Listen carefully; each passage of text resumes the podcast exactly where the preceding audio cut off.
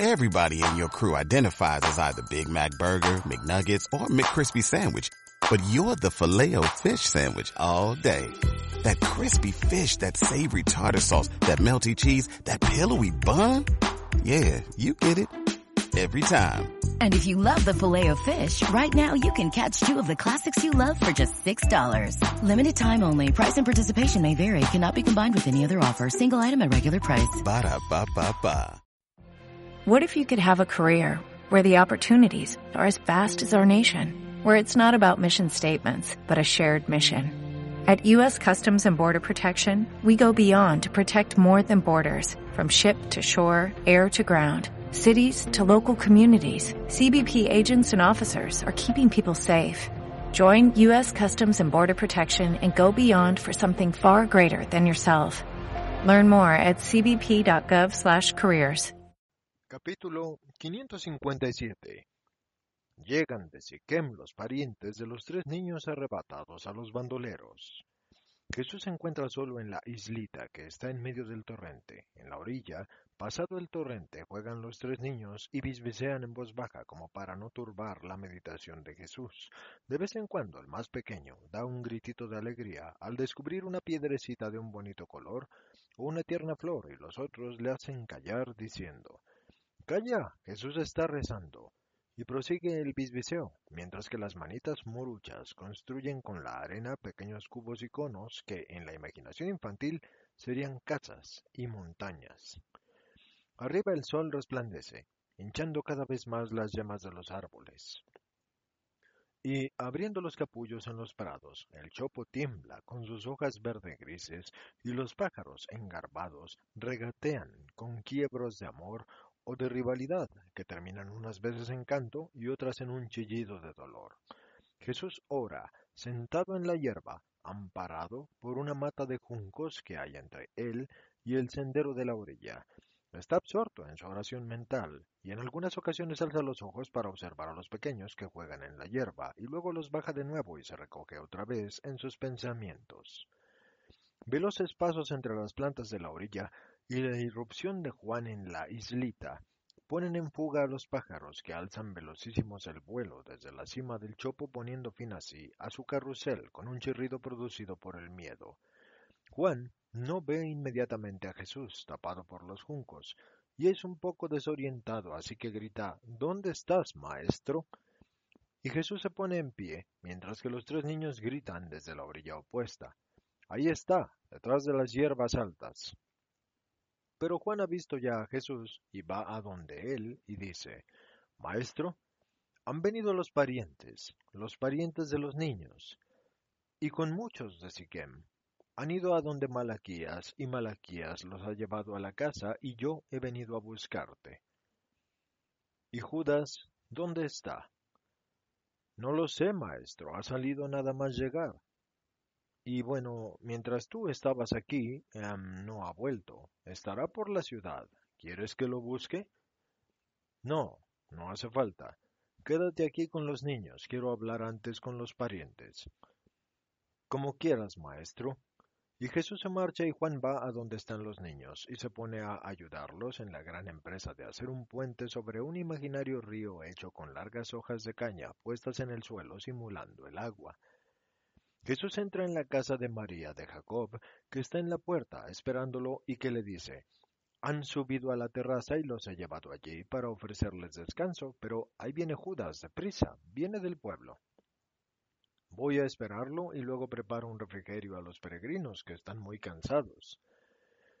También Jesús espera a Judas en la entrada, que es un poco obscura respecto a la luz exterior, y Judas no ve inmediatamente a Jesús, y al entrar dice altaneramente a la mujer, ¿Dónde están los de Siquem? ¿Es que marchado? ¿Y el maestro? ¿Nadie lo llama?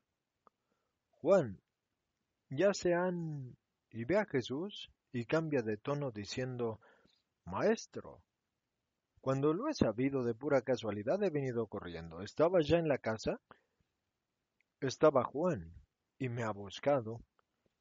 Yo, yo también habría estado, pero en la fuente me invitaron algunos a explicarles algunas cosas. Y Jesús no le responde nada y no abre la boca si no es para saludar a los que lo están esperando sentados, parte en los muretes de la terraza y parte en la habitación que da a ella, los cuales, en cuanto lo han visto, se han levantado respetuosos. Jesús, después del saludo colectivo, saluda a algunos por el nombre y con el estupor, contento de que éstos dicen, ¿Te acuerdas todavía de nuestros nombres? y deben de ser los habitantes de Siquem. Y Jesús responde, de los nombres de ustedes, de sus caras y de sus almas. ¿Han acompañado a los parientes de los niños? ¿Son esos? Sí, son esos. Han venido a recogerlos y nos hemos unido a ellos para agradecerte tu piedad para con esos hijitos de mujer samaritana. Solo tú sabes hacer estas cosas, tú Eres siempre el santo que hace solamente las obras santas. Nosotros también te hemos recordado siempre, y ahora, sabiendo que estabas aquí, hemos venido para verte y decirte que te agradecemos el que nos hayas elegido como el refugio tuyo y el que nos hayas amado en los hijos de nuestra sangre. Pero escucha a los parientes. Y Jesús, seguido por Judas, se dirige a ellos y los saluda nuevamente invitándolos a hablar.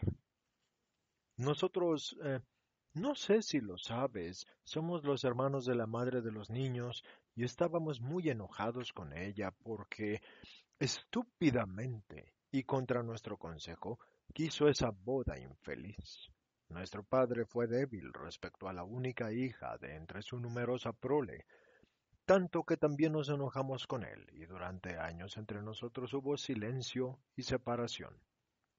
Luego Sabiendo que la mano de Dios pesaba sobre la mujer y que en su casa había miseria, porque una unión impura no tiene la defensa de la bendición divina, tomamos con nosotros de nuevo en nuestra casa a nuestro anciano padre, para que no tuviera otro dolor aparte de la miseria en que se consumía la mujer. Y luego ella murió, y lo supimos. Tú habías pasado hacía poco tiempo y se hablaba de ti entre nosotros. Y nosotros, venciendo el enojo, ofrecimos al hombre a través de este y este, que son dos de Siquem, ofrecimos tomar con nosotros a los niños y eran mitad sangre nuestra. Dijo que prefería muertos a todos de mala muerte antes de que vivieran de nuestro pan. Y no tuvimos ni a los niños, ni ni siquiera el cuerpo de nuestra hermana, para que recibiera sepultura según nuestros ritos y entonces le juramos odio a él y a su sangre. Y el odio cayó sobre él como una maldición, tanto de libre lo hizo siervo y de siervo un muerto que acabó sus días como un chacal en un maloliente cuchitril. Nunca lo habríamos sabido, porque hace mucho que todo había muerto entre nosotros, y cuando hace ocho noches vimos aparecer en nuestro patio a esos bandoleros, Muchos temimos solo eso.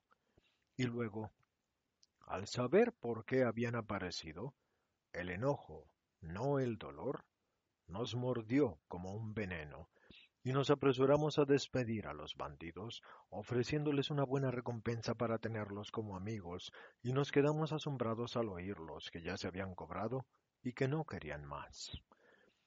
Y Judas rompe al improviso el silencio, atento de todos, con una irónica carcajada y grita, ¡Su conversión!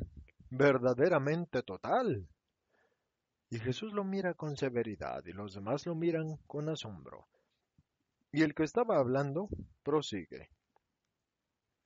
¿Y qué más podías pretender de ellos? ¿No es ya mucho el haber ido guiando al zagal y desafiando los peligros sin pretender la merced? Desgraciada vida requiere desgraciada costumbre. Seguro que no fue abundante el botín que sacaron de ese necio muerto como un vagabundo. No fue abundante, y apenas suficiente para quienes deben suspender sus rapiñas durante diez días al menos. Tanto nos asombró su honestidad, tanto, que les preguntamos que qué voz les había hablado e inculcado esta piedad. Y así supimos que un rabí les había hablado. Un rabí, solo tú. Porque ningún otro rabí de Israel podría hacer lo que tú has hecho. Una vez que se marcharon, preguntamos mejor al amedrentado zagal y supimos con más exactitud las cosas. En un principio, sabíamos solo que el marido de nuestra hermana se había muerto y que los niños estaban en Efraín con un justo, y luego que este justo, que era rabí, había hablado con ellos. Inmediatamente pensamos que eras tú. Llegados a Siquem al rayar el alba nos asesoramos con estos porque todavía no estábamos decididos respecto a hacernos cargo de los niños o no. Pero estos nos dijeron, ¿cómo? ¿Y vais a hacer que el amor del rabí de Nazaret por esos niños haya sido inútil? Porque seguro que es él, no lo dudéis. Es más, vamos todos a donde él, porque su benignidad para con los hijos de Samaria es grande. Y dejando arregladas nuestras cosas, hemos venido. ¿Dónde están los niños? Junto al torrente. Judas, ve a decirles que vengan. Y Judas va. Maestro, es un duro encuentro para nosotros. Esos niños nos recuerdan todas nuestras angustias. Todavía dudamos si hacernos cargo de ellos. Son hijos del más fiero enemigo que jamás tuvimos en el mundo. Son hijos de Dios, amigos míos, y son inocentes. Y la muerte anula el pasado, y la expiación obtiene el perdón. Por parte de Dios también la obtiene. ¿Quieren ser ustedes más severos que Dios? ¿Y más crueles que los bandidos? ¿Y más obstinados que ellos? Los bandidos querían matar al zagal y quedarse con los niños. Matar al zagal por precavida defensa y quedarse con los niños por la compasión humana hacia los indefensos. El rabí entonces habló, y ellos no mataron, y además condescendieron incluso en guiar hasta ustedes al zagal. Yo voy a tener que conocer la derrota con corazones rectos, habiendo derrotado al delito. Es que somos cuatro hermanos y ya hay treinta y siete niños en nuestra casa. ¿Y dónde encuentran alimento treinta y siete gorrioncillos? Porque el Padre de los cielos les procura el grano. ¿No van a encontrarlo cuarenta? ¿O es que el poder de Dios, que es Padre, no va a procurar el alimento a otros tres? Es más, a cuatro hijos suyos. ¿Tiene un límite, acaso, la divina providencia? ¿Va a zozobrar el infinito por hacer más fecundos vuestras semillas, vuestros árboles y vuestras ovejas, para que esto les sea siempre suficiente para el pan, el aceite, el vino, la lana y la carne para vuestros hijos, y para otros cuatro pobres niños que se han quedado solos?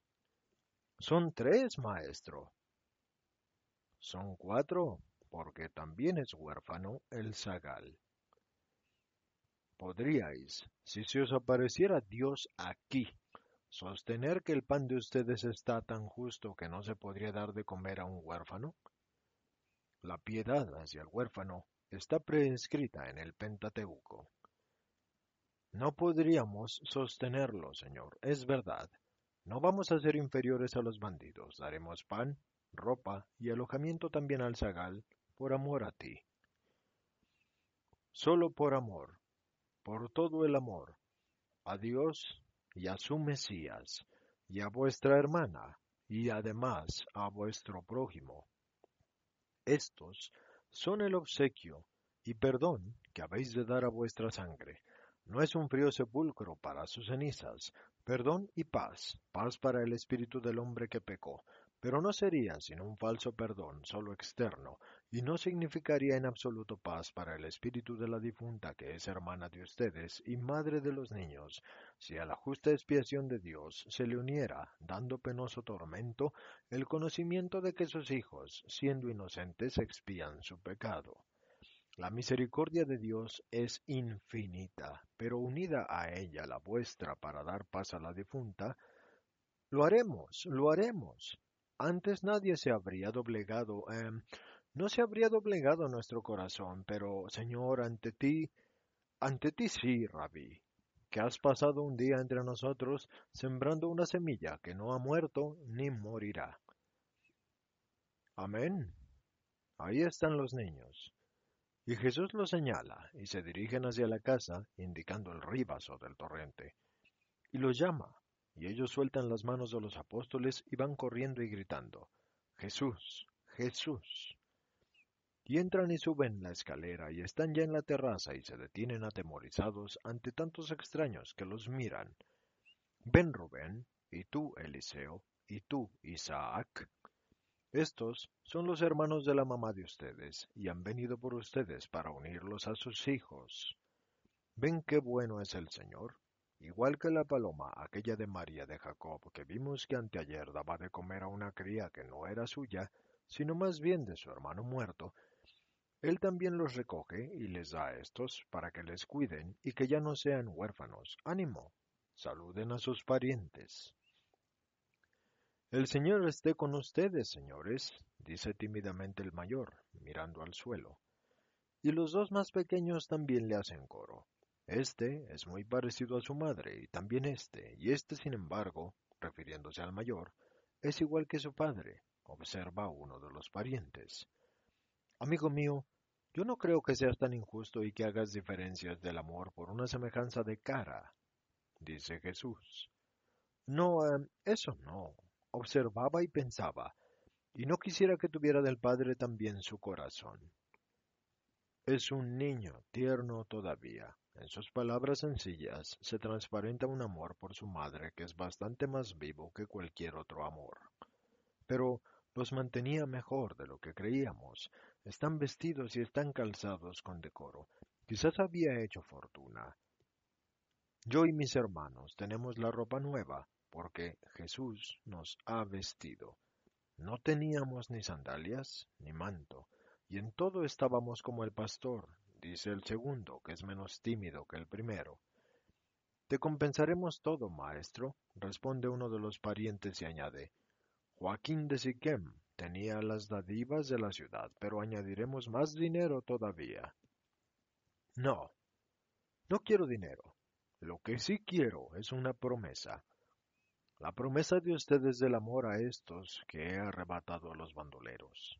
Las ofrendas, Malaquías, tómalas para los pobres que tú conoces y cuenta entre ellos a María de Jacob, porque bien pobre es su casa. Como quieras. Si son buenos, los querremos. Lo seremos, Señor. Sabemos que hay que serlo para volvernos a encontrar con nuestra mamá y remontar el río hasta el seno de Abraham y no soltar el hilo de nuestra barca de las manos de Dios para que no nos arrastre la corriente del demonio, dice Rubén todo de corrido. Pero, ¿qué dice el niño? Una parábola que me han oído a mí. Yo la dije para consolar su corazón y darles a sus espíritus una guía, y los niños la han guardado en su memoria y la aplican en todas sus acciones. Familiarícense con ellos, mientras que yo hablo a estos de Siquem. Maestro, una cosa todavía. Lo que nos asombró en los bandidos fue el ruego de que dijéramos al rabí que tenía consigo a los niños, que los perdonara si se habían tomado mucho tiempo para ir, y que se considerara que a ellos no les estaban abiertos todos los caminos, y que la presencia de un niño en su grupo había impedido largas marchas por las angosturas escabrosas. ¿Has oído, Judas? Dice Jesús a Judas Iscariote, que no replica. Luego, Jesús se aísla con los de Siquem, que le arrebatan la promesa de una visita, aunque sea breve, antes del ardor del verano. Y, entre tanto, le cuentan a Jesús cosas de la ciudad, y cómo se acuerdan de él los que fueron curados en el alma o en el cuerpo. Mientras Judas y Juan se dedican a estrechar los vínculos entre los niños y sus familiares. Judy was boring. Hello. Then Judy discovered ChumbaCasino.com. It's my little escape. Now Judy's the life of the party. Oh, baby, Mama's bringing home the bacon. Whoa, take it easy, Judy. The Chumba life is for everybody. So go to ChumbaCasino.com and play over 100 casino style games. Join today and play for free for your chance to redeem some serious prizes. chumba ChumbaCasino.com. No purchase necessary. Void where prohibited by law. 18 plus terms and conditions apply. See website for details. With the Lucky Land slots, you can get lucky just about anywhere. This is your captain speaking. Uh, we've got clear runway and the weather's fine, but we're just going to circle up here a while and uh, get lucky. No, no, nothing like that. It's just these cash prizes add up quick. So I suggest you sit back, keep your tray table upright, and start getting lucky. Play for free at LuckyLandSlots.com. Are you feeling lucky? No purchase necessary. Void where prohibited by law. 18 plus terms and conditions apply. See website for details.